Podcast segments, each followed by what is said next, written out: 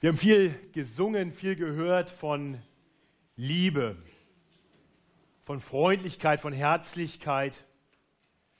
Aber man kann den Eindruck haben, dass diese Dinge in unserer Welt aktuell keine Konjunktur haben. Die Welt scheint verrückt zu spielen. Wir erleben Konflikte und Streit an allen Ecken. Jeder gegen jeden und völlig unversöhnlich stehen sich so viele Menschen und Völker gegenüber. Wer am lautesten brüllt, hat Recht. Wer am wildesten um sich schlägt, bekommt Anerkennung. Dabei sympathisieren viele nicht mit denen, die nett und freundlich sind, sondern mit denen, die möglichst laut und radikal vorgehen. Die Zeiten, in denen Politiker gewählt wurden, einfach weil sie freundlich vom Wahlplakat lächeln, weil sie in einer Talkshow besonders sympathisch rüberkamen, die scheinen längst vorbei zu sein. Wenn, wenn du zu denen gehörst, die das irgendwie ganz gut finden, wenn du Konflikte magst, dann ist diese Predigt wahrscheinlich nicht so besonders gut für dich. Aber wenn du Sehnsucht hast nach mehr Liebe, nach mehr Harmonie, nach einem herzlichen Miteinander, dann glaube ich, bist du hier heute Morgen am richtigen Ort. Wir haben letzte Woche eine kurze dreiteilige Predigtserie begonnen mit dem Titel Liebe in Aktion. Matthias Mockler hat uns zum Auftakt gepredigt über Jesu Auftrag zur Liebe wie Jesus das den Jüngern nahegebracht hat in Johannes 13, Vers 34 und 35. Nicht so wie Jesus sie geliebt hat, so wie Jesus seine Jünger liebt, so sollen auch sie einander lieben. Und an dieser Liebe füreinander soll dann die Welt erkennen, dass wir Jesu Jünger sind. Und heute wollen wir betrachten, wie die ersten Christen diesen Auftrag umgesetzt haben. Wir sehen heute also ein Beispiel für Liebe in der Gemeinde.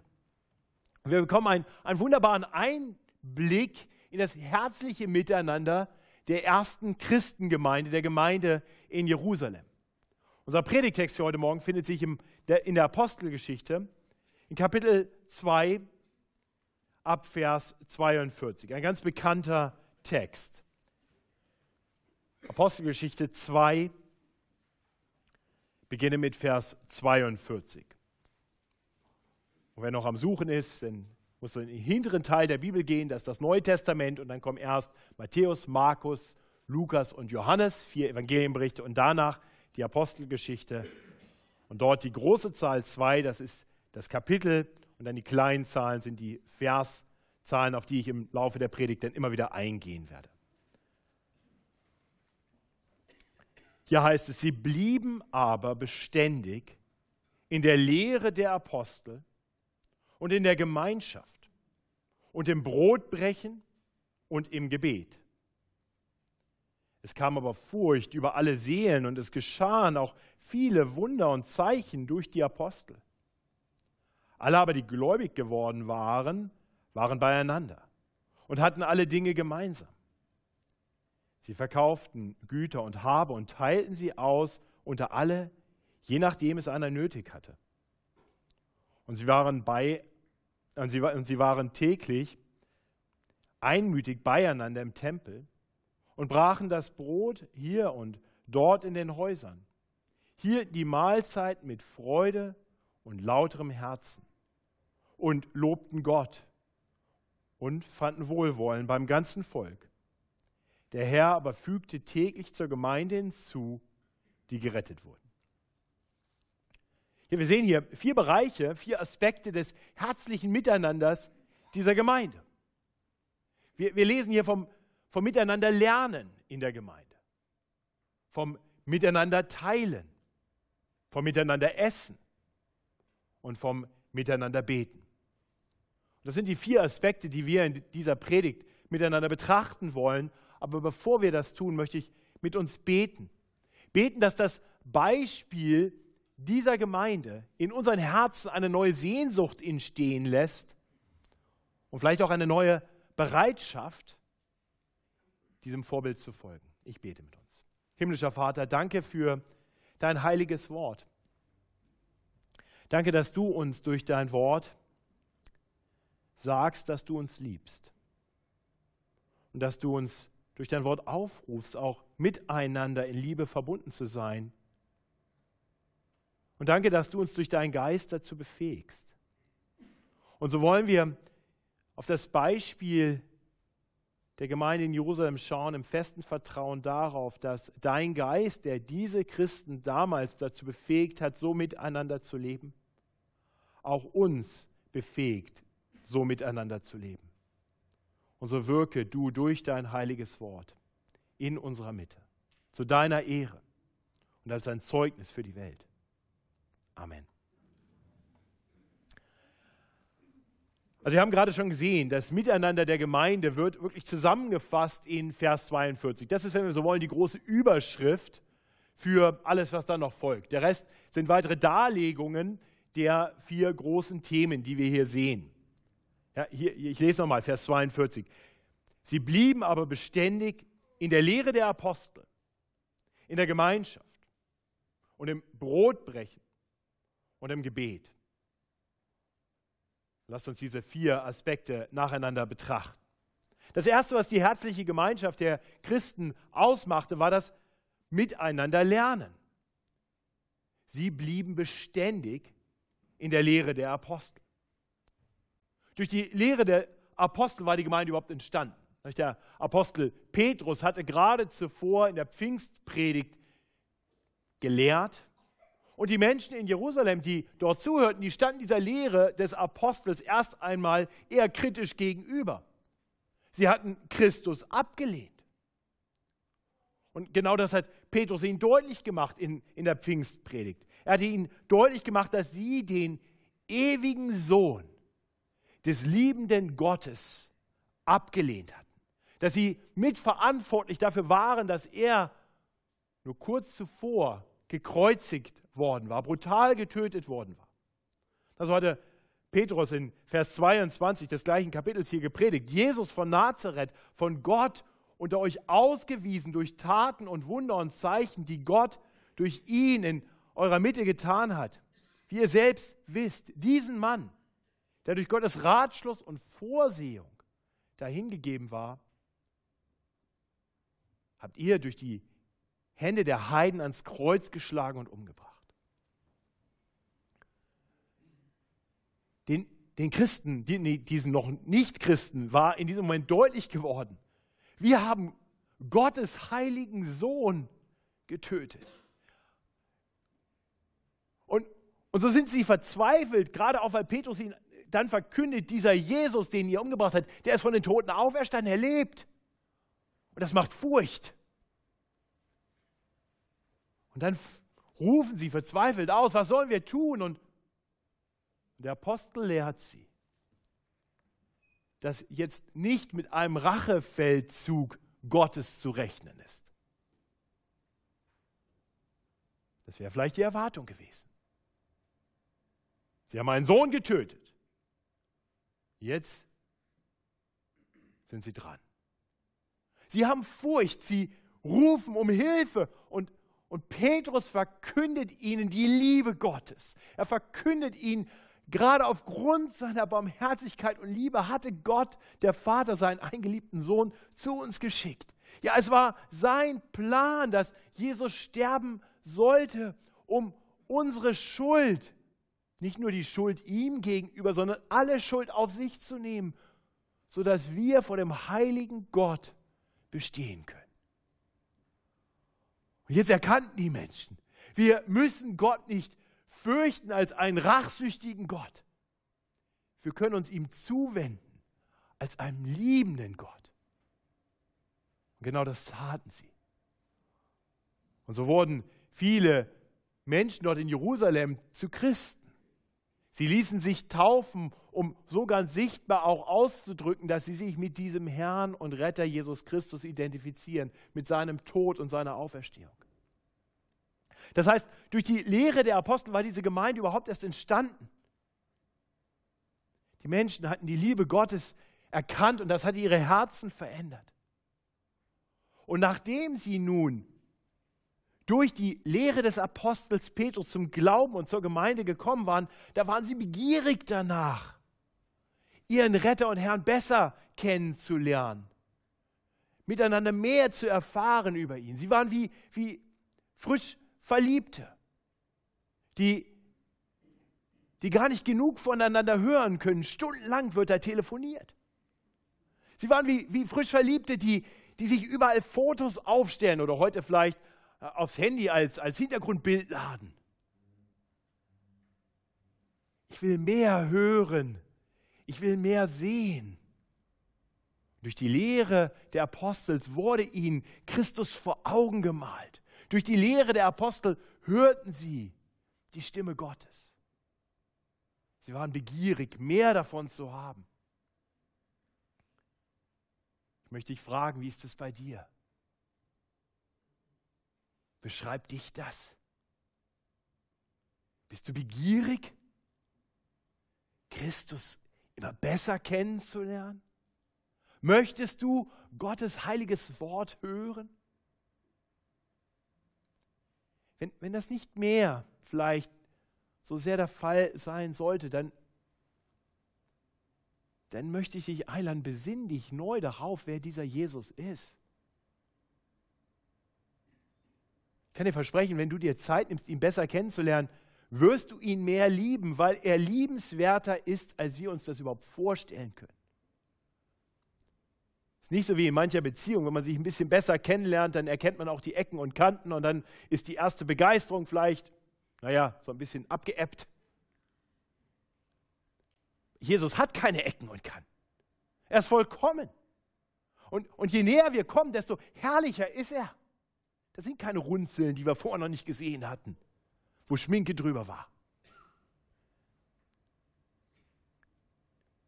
Wenn wir Jesus immer näher kommen, werden wir ihn mehr lieben. Und wenn wir ihn mehr lieben, wollen wir ihm weiter näher kommen. Und deswegen kamen diese ersten Christen in Jerusalem beständig zusammen, um miteinander aus Gottes Wort zu hören. Das unterscheidet Christen vom, vom Rest der Welt. Christen sind Menschen, die, die sich was sagen lassen, die, die anerkennen, dass sie noch viel zu lernen haben, dass sie noch weiter Veränderung brauchen. Und natürlich kann der Heilige Geist uns auch im, im Lesen, im persönlichen Lesen von Gottes Wort so ansprechen und sollte es auch. Doch gleichzeitig sollten wir bedenken, dass der Herr seine Gegenwart in besonderer Weise da zugesagt hat, wo sich Menschen in seinem Namen versammeln.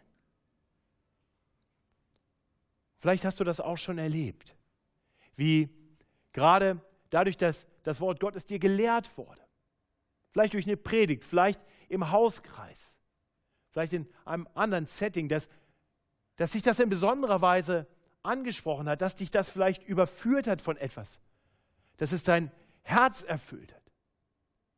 Das ist dein Denken und Fühlen und Handeln verändert.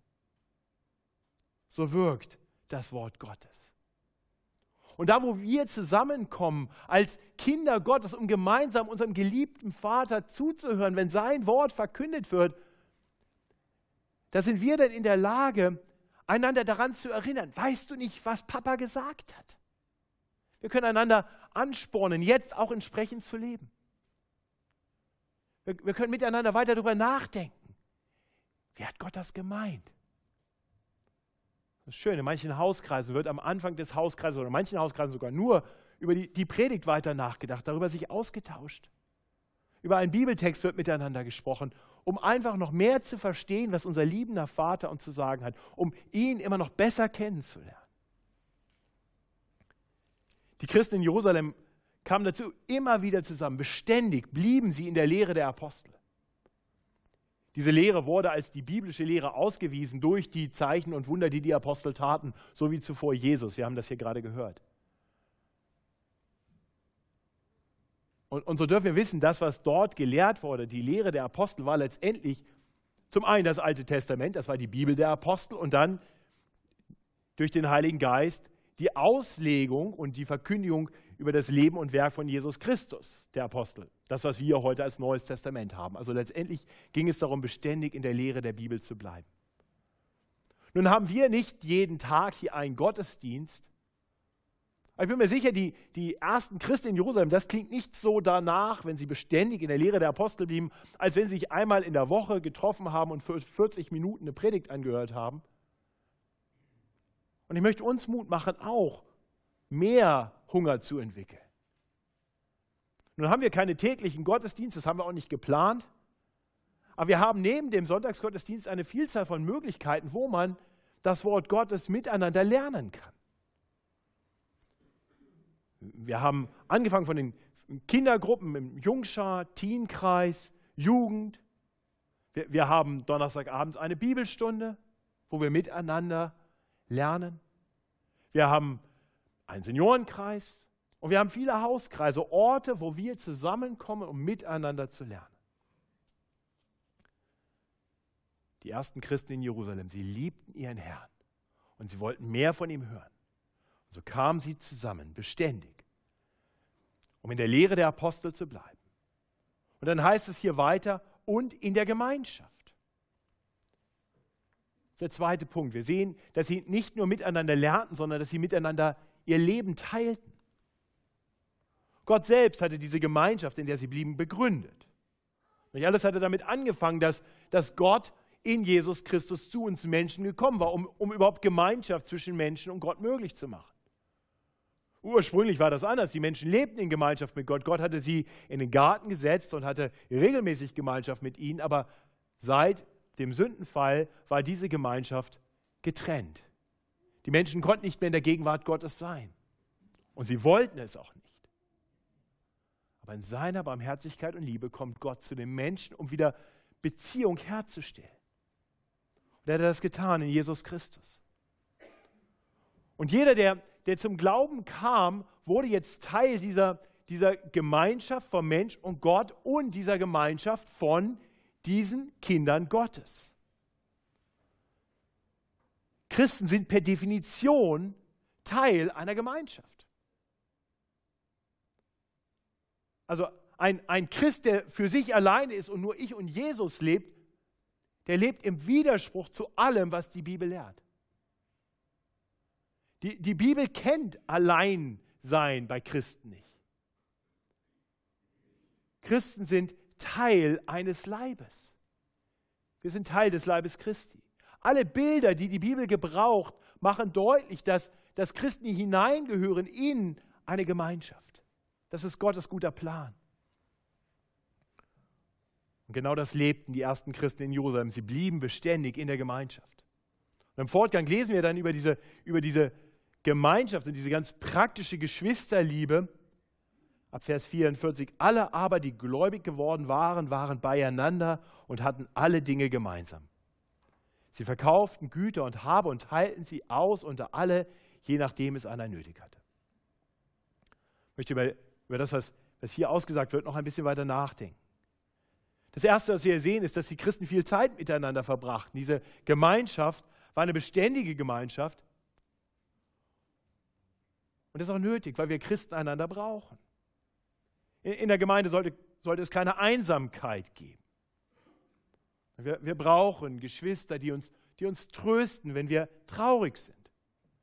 Wir brauchen Geschwister, die uns zurechtweisen, wenn wir auf falschen Wegen gehen. Wir brauchen andere Christen, die uns Mut zusprechen, die uns an, an biblische Verheißungen erinnern, wenn wir, wenn wir mutlos und verzweifelt sind. Wir brauchen Geschwister, die für uns beten, wenn uns die Worte fehlen. Wir, brauchen einander, einander. Und andere brauchen uns.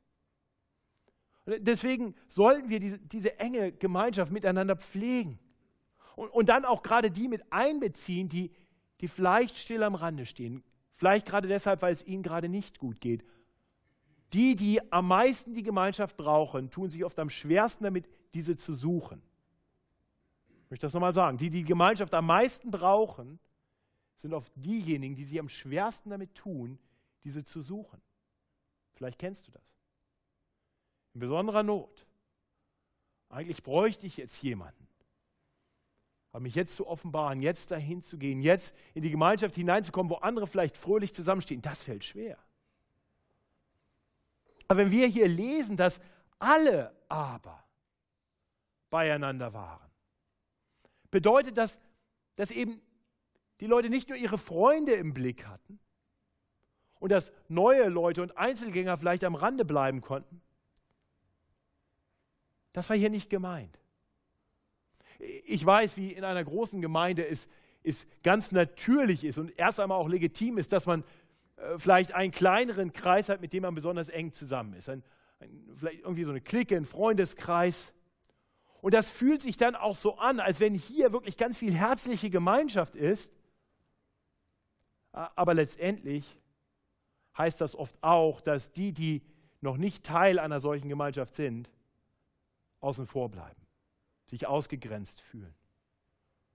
Ich glaube, das ist eine große Herausforderung für uns, die, diese beiden Aspekte miteinander zu verbinden. Zum einen uns darum zu bemühen, dass, dass wir tatsächlich Kreise haben, in denen wir uns regelmäßig treffen, nicht nur sonntags, wo, wo Gemeinschaft gelebt werden kann, intensiver, wo, wo mehr Austausch sein kann, wo mehr Miteinander sein kann und, und zum anderen das so zu leben, dass wir aber immer offen sind, dass, dass keiner irgendwo außen vor bleibt.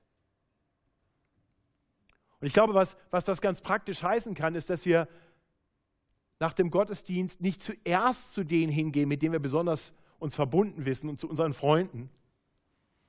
Ja, die, die Jugend zur Jugend, die Senioren zu den Senioren und die jungen Familien zu den jungen Familien, sondern dass wir vielleicht bewusst erst einmal schauen, wo sind Menschen, die mich vielleicht gerade gebrauchen können.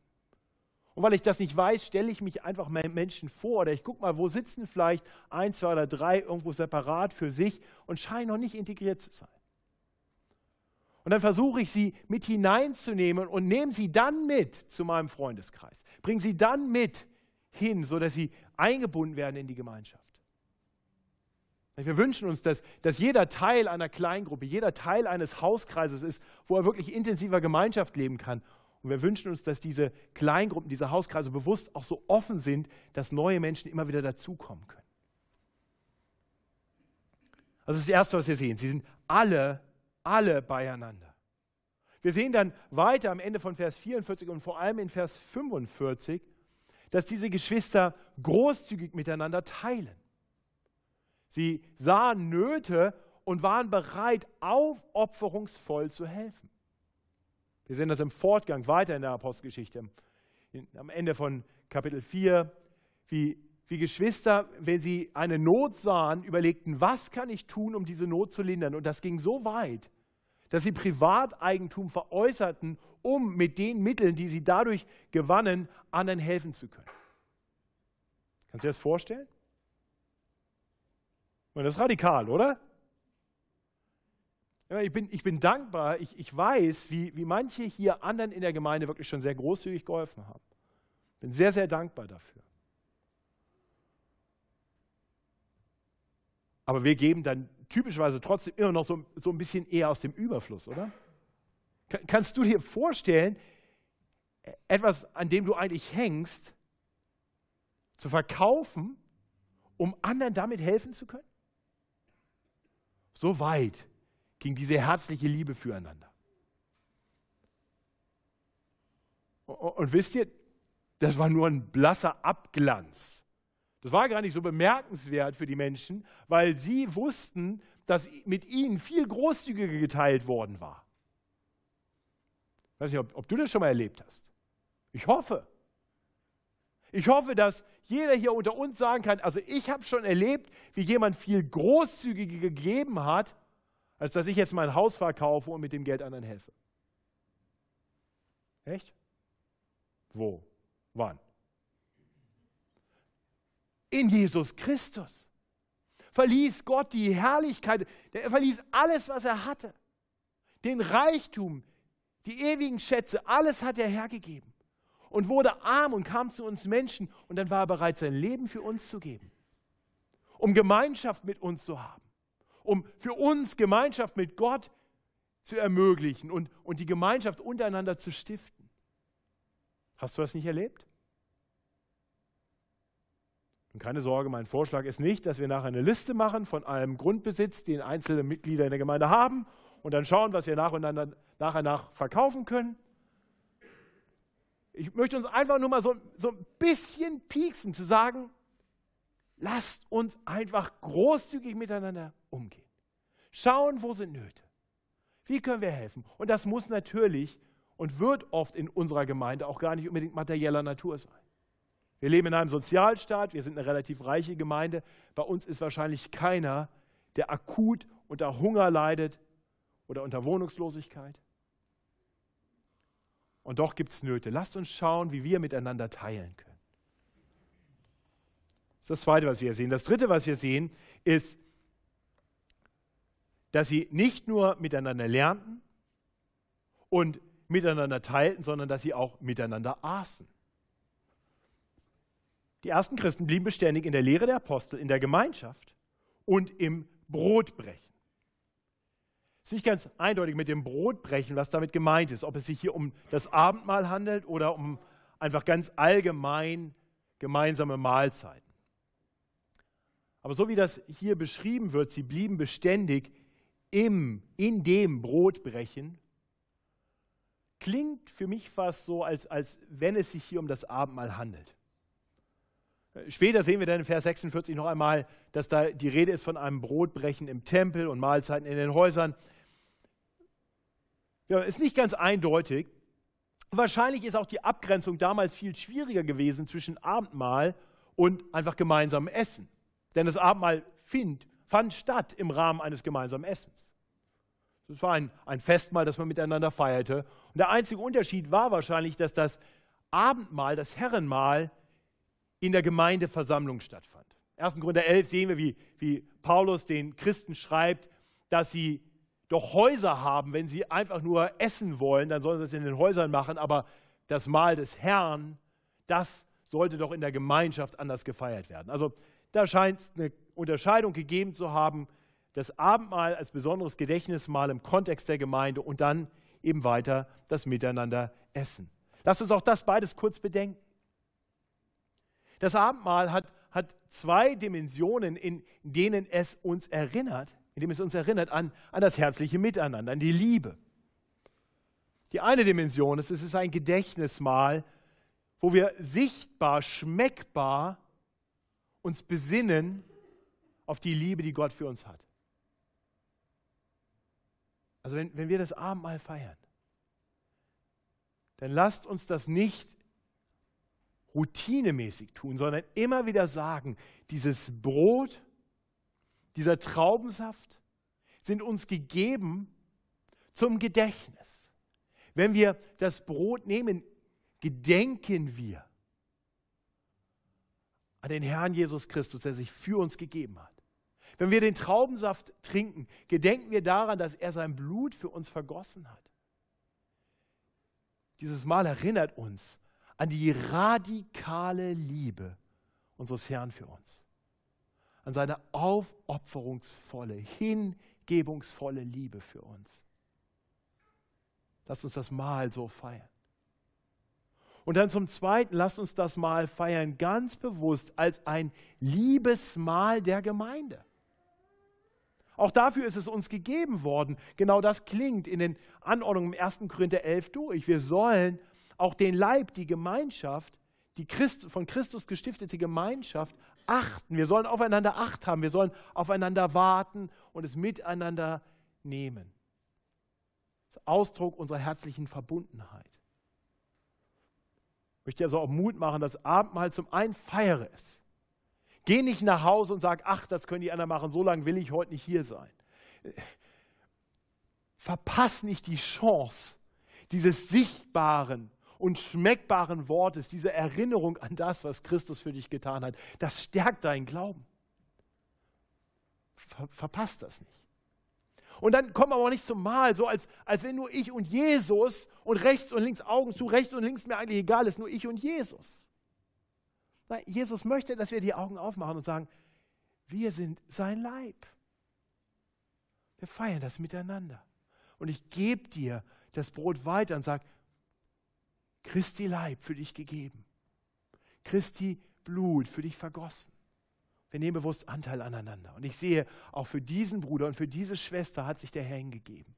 Ich werde daran erinnert, dass der, der mir vielleicht gerade eben noch auf die Nerven ging, Jesus so kostbar ist, dass er sich für ihn, für sie dahingegeben hat. Das stärkt meine Liebe auch für die Geschwister.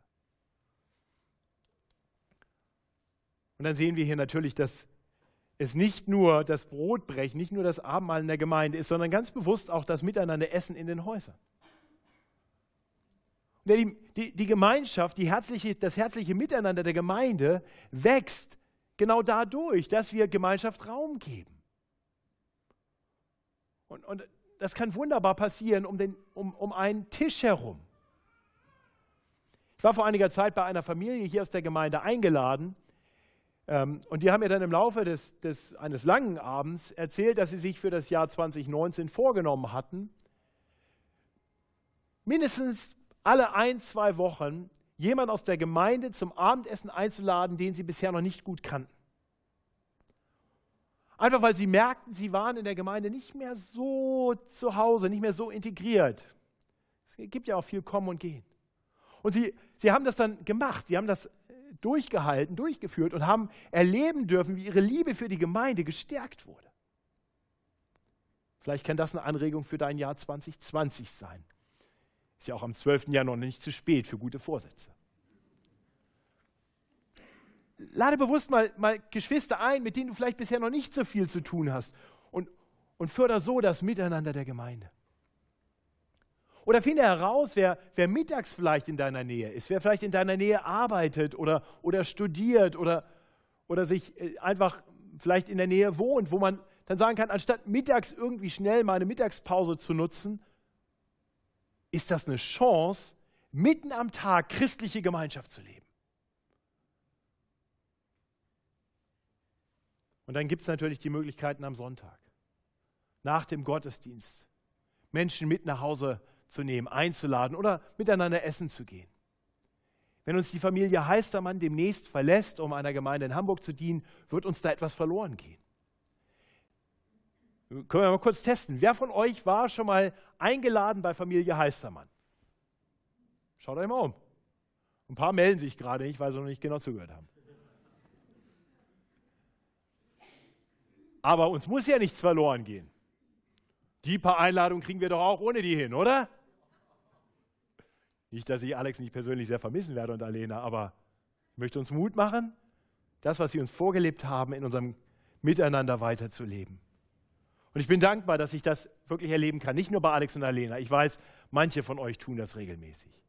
Preist den Herrn dafür. Und ich hoffe, und ihr erlebt das als einen Segen, als etwas, das die herzliche Gemeinschaft, das herzliche Miteinander der Gemeinde stärkt. Schließlich noch ein letzter Aspekt. Sie blieben miteinander nicht nur im Brotbrechen, sondern auch im Gebet. Gebet ist also hier das, das vierte und letzte Herzstück des Miteinanders der ersten Christengemeinde in Jerusalem. Es war eine Gemeinde, die eifrig miteinander betete. Das lesen wir nicht nur hier, das lesen wir dann auch im Fortgang. So, so lesen wir zum Beispiel äh, nur zwei Kapitel weiter in Apostelgeschichte 4, wie sie in einer großen Not zusammenkommen und miteinander beten, eintreten füreinander und wie dann durch das gemeinsame Gebet ihr Glaube auf wundersame, auf übernatürliche Weise so gestärkt wird, dass da, wo sie eben noch verängstigt, verzweifelt waren, auf einmal neuer Mut und neue Kraft entsteht. Und das wünsche ich uns als Gemeinde. Eine Gemeinde, die intensiv miteinander betet. Ich habe mir die Frage gestellt und durchaus selbstkritisch gestellt, was geistlich in dieser Gemeinde geschehen würde, wenn unsere Gebetsversammlungen die am besten besuchten Versammlungen der Gemeinde wären. Was würde geistlich in dieser Gemeinde geschehen, wenn Gebet so viel Raum einnehmen würde, dass wenn Matthias Mockler ein Gebet am Donnerstag um 18 Uhr anbetet, er unten sagt, der Bibelstundenraum ist viel zu klein, wir müssen hier hochgehen. Wenn am Mittwoch früh das Frühgebet aus allen Nähten platzt. Wenn am Ende der Bibelstunde Leute sagen, Matthias, jetzt hör mal auf mit dem durch die Bibel durchgehen, wir wollen noch Zeit haben zum Beten. Wenn wir vor dem Gottesdienst uns treffen, um eine Viertelstunde nicht nur mit fünf Leuten, sondern mit 50 Leuten zu beten, dass Gott mächtig wirken möge in unserem Miteinander im Gottesdienst. Vielleicht mal ein gutes Gedankenexperiment. Was könnte geistlich geschehen, wenn wir noch mehr miteinander beten? Vielleicht nicht nur ein Gedankenexperiment. Neben dem gemeinsamen Gebet als Gemeinde ist aber sicherlich auch das, das Beten füreinander ein Weg, wie die Gemeinschaft gestärkt werden kann. Und ich weiß, diejenigen, die das regelmäßig tun, die erleben das. Wir haben eine wunderbare Fotomitgliederliste und irgendwann in den nächsten, weiß nicht, ein, zwei Wochen oder so, grob, wird es eine neue Fotomitgliederliste geben. Das ist ganz praktisch, da kann man dann Adressen nachschauen, Telefonnummern, um sich anzurufen und einzuladen zum Mittagessen zum Beispiel oder Abendessen. Aber es ist auch eine super Gebetsliste. Und ich kann nur sagen, also ich, ich, war ein großer Verfechter dafür, dass wir so eine, so eine Mitgliederliste mit Fotos bekommen vor ein paar Jahren, weil ich das kannte aus der Gemeinde, in der ich viele Jahre war, in Washington, D.C. war eine Gemeinde, damals so 600, 700 Mitglieder. Und jeder sagt, viel zu groß, damit jeder sich kennen kann. Aber es war wirklich gängige Praxis in der Gemeinde, dass jeder die Fotomitgliederliste als Gebetsliste genommen hat und jeden Tag für mindestens eine Seite in der Mitgliederliste gebetet hat. Und ich kann euch sagen, ich habe dadurch am Ende meiner Zeit in der Gemeinde, ich glaube, es gab so gut wie kein Gemeindemitglied, das ich nicht kannte. Und ganz oft habe ich Leute dann getroffen im Gottesdienst, wo ich sagte, den kenne ich, weiß sogar, wie der heißt, weil ich für den schon zehnmal gebetet habe. Wir haben uns zwar noch nie getroffen, aber dann äh, geht es auch gleich viel leichter, sich mal vorzustellen. Ne? Und vielleicht auch sagen, wie kann ich konkret für dich beten? Du stehst nächste Woche wieder auf meiner Liste. Ich möchte uns Mut machen, auch, auch so das Gebet füreinander zu pflegen. Und ich bin dankbar, dass ich erlebe, wie wir im Kleinen miteinander beten. Ich glaube, da passiert hier schon unheimlich viel Gutes. Ich bin dankbar für das Gebet nach dem Gottesdienst, das immer wieder angenommen wird. Aber ich bin auch dankbar, wenn ich einfach in die Reihen schaue und oft sehe, wie nach dem Gottesdienst noch Leute sitzen bleiben und auch miteinander beten. Wenn ich unter der Woche durchs Foyer gehe und sitze, sehe, sehe wieder Menschen miteinander sitzen und beten. Das ist ein Dienst der Liebe. Ein Liebesdienst, wenn wir füreinander im Gebet eintreten. Ein Liebesdienst, wenn wir jemanden haben, dem wir unsere Sünden bekennen und der uns zusprechen kann, dass Christus für unsere Sünden gestorben ist, dass wir Vergebung haben dass ich frei bin. Es ist gut, einander durch, durch Dankgebet daran zu erinnern, wie der Herr Gebete erhört hat, wie er uns versorgt. Das kann unseren Glauben stärken. Und natürlich die gemeinsame Anbetung, sowohl in Liedern hier im Gottesdienst wie auch miteinander einfach Gott loben und preisen dafür, wer, wer er ist und was er getan hat. Das ist der letzte Aspekt, der auch in Vers 47 nochmal aufgegriffen wird, wenn es heißt, dass die Christen miteinander Gott lobten. ich komme zum Ende. Wir, wir haben hier jetzt betrachtet eine Gemeinde. Das Beispiel der Liebe in der Gemeinde in Jerusalem. Wenn du das liest, wenn du das hörst, wächst in dir eine Sehnsucht, danach in einer solchen Gemeinschaft zu sein? Ich hoffe es. Und wir müssen nicht denken, dass das irgendwie unerreichbar ist. Es ist ganz befreiend zu sehen, dass die Gemeinde in Jerusalem nicht perfekt war. Wir müssen, wir müssen nicht viel weiter lesen. Wir sehen zu Beginn von Kapitel 5, dass dieses großzügige Miteinander teilen auch missbraucht wurde, dass es da Heuchelei gab und Lüge. Dann lesen wir weiter Kapitel 6. Da mussten Diakonen berufen werden, weil es Streit gab in der Gemeinde. Also das waren ganz normale Menschen. So wie wir. Mit Ecken und Kanten. Sünder. Durch die Gnade des Herrn Jesus Christus zusammengebracht und durch seinen Geist befähigt, sich zu verändern. Mehr Liebe zu haben. Aber noch nicht fertig. Nicht perfekt. Und andererseits dürfen wir bedenken, der Heilige Geist, der diese großartige, vorbildliche Liebe in Jerusalem gewirkt hat, der gleiche Heilige Geist ist der Geist, der dir und mir gegeben wurde, wenn wir Jesus Christus im Glauben als unseren Retter und Herrn kennen. Ist der gleiche Geist. Der ist heute nicht irgendwie kleiner oder schwächer. Ist der gleiche Heilige Geist, der in dir lebt und in dir mehr Raum einnehmen möchte und durch dich wirken möchte. Und ich glaube, wir wissen das. Denn wenn wir uns umschauen, dann hoffe ich doch, dass wir sagen können, vielleicht ist es noch nicht so, wie ich mir das wünschen würde, weder in meinem Leben noch in der ganzen Gemeinde, und doch sehen wir doch schon Dinge davon. Wir sitzen am Sonntag hier in einem vollen Raum und hören auf die Lehre der Apostel letztendlich. Nichts anderes predige ich hier gerade weiter. Wir, wir haben heute schon miteinander Gott gelobt, wir haben miteinander gebetet. Wir haben eine Kollekte zusammengelegt und, und heilen so miteinander. Wir nehmen Anteil aneinander, wir pflegen Gemeinschaft. Wir haben hoffentlich heute schon den einen oder anderen herzlich begrüßt und haben vielleicht noch weitere Pläne heute Nachmittag, um die Gemeinschaft weiterzuleben. Wir haben letzte Woche miteinander das Brot gebrochen. Und wir werden das auch regelmäßig weiter tun. Und doch darf das alles noch weiter wachsen und dafür möchte ich beten. Nicht nur, weil das gut für uns ist, sondern, und das sehen wir hier am Ende im Text, weil das auch ein Zeugnis ist für die Welt. Ich habe gestern eine E-Mail bekommen von einer Dame, die die Räume hier in der Gemeinde als Gast häufiger genutzt hat und die mir geschrieben hat, nachdem wir mitteilen mussten, dass das so nicht mehr funktioniert, weil wir keinen Platz mehr haben, hat sie zurückgeschrieben, das ist mir auch schon aufgefallen. Und wenngleich das jetzt für mich ein bisschen blöd ist, bin ich so begeistert zu sehen, wie viel Leben und wie viel Liebe in dieser Gemeinde ist. Eine Person von außen, die das wahrnimmt. Ein Zeugnis der Welt gegenüber.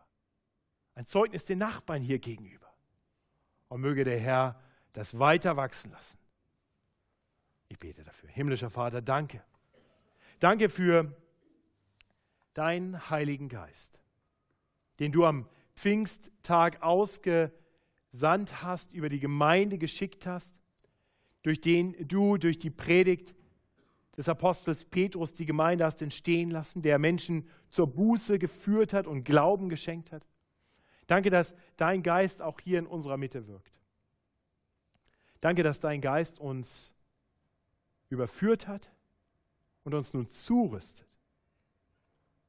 Herr, und wir wollen beten, dass du durch deinen Geist in unseren Herzen immer mehr Raum einnimmst. Dass dein Geist auch unser Miteinander so erfüllt, dass wir immer mehr eine Einheit werden, geprägt von deiner Liebe, die du uns gegeben hast und mit der wir nun einander lieben dürfen. Herr, wir wollen beten, dass das ein Zeugnis wird, ein leuchtendes Zeugnis immer mehr, dass die Welt erkennen möge, dass wir deine Jünger sind.